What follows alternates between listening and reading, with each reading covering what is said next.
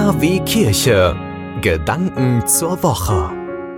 Die Rauhnacht zum 4. Januar bezieht sich auf den Monat November. Wir haben in unserer Reihe über die Rauhnächte jetzt gelernt, dass jede Rauhnacht einen Bezugsmonat hat. Ja, und eben diese heutige Rauhnacht ist also die 11. und somit ergibt sich der Bezugsmonat November, der 11. Monat eines Jahres. Nicht ganz so wichtig sind die Tagesheiligen. Roger, Maro und Angela. Kennt vermutlich kaum einer dieser Heiligen. Ich zumindest wüsste jetzt spontan keine Geschichte über eben diese Heiligen. Und auch mein heiligen Lexikon sagt nicht wirklich etwas darüber aus. Lediglich die heilige Angela wird erwähnt. Kurz und knapp. Und irgendwie konnte ich mit diesem Namen dann plötzlich wieder was anfangen, als ich in diesem Lexikon blätterte. Sie lebte 1473 am Gardasee als Waise pilgerte dann 1525 nach Palästina und das wohlgemerkt komplett erblindet.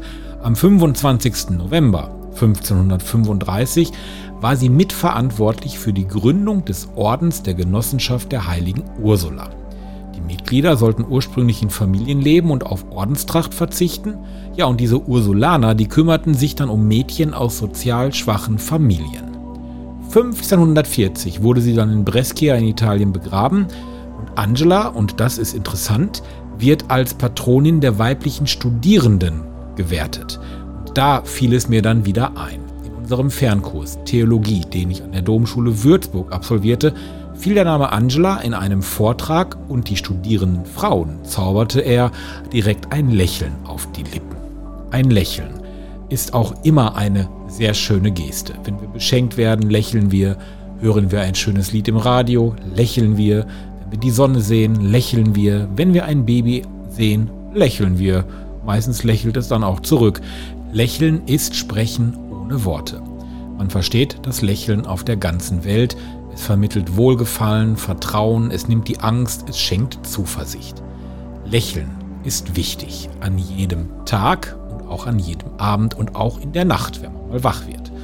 Ja, und auch wenn ihr jetzt nicht an die heilige Angela oder den heiligen Roger oder den heiligen Maro denkt, denkt jetzt mal an eure Lippen. Bewegt sie ein wenig und lächelt. Lächelt euren Gegenüber an, lächelt den Fußgänger an, lächelt den Arbeitskollegen an. Ich bin sicher, es folgt eine positive Reaktion. Die passt auch wunderbar zum heutigen 4. Januar. Und jetzt bitte lächeln. Die Recklinghausen Bibel 300 Stimmen aus dem Kreis Recklinghausen haben die vier Evangelien des Neuen Testaments eingesprochen. Lukas, Matthäus, Markus, Johannes. Ein einmaliges Projekt, produziert vom Bürgerfunk Recklinghausen.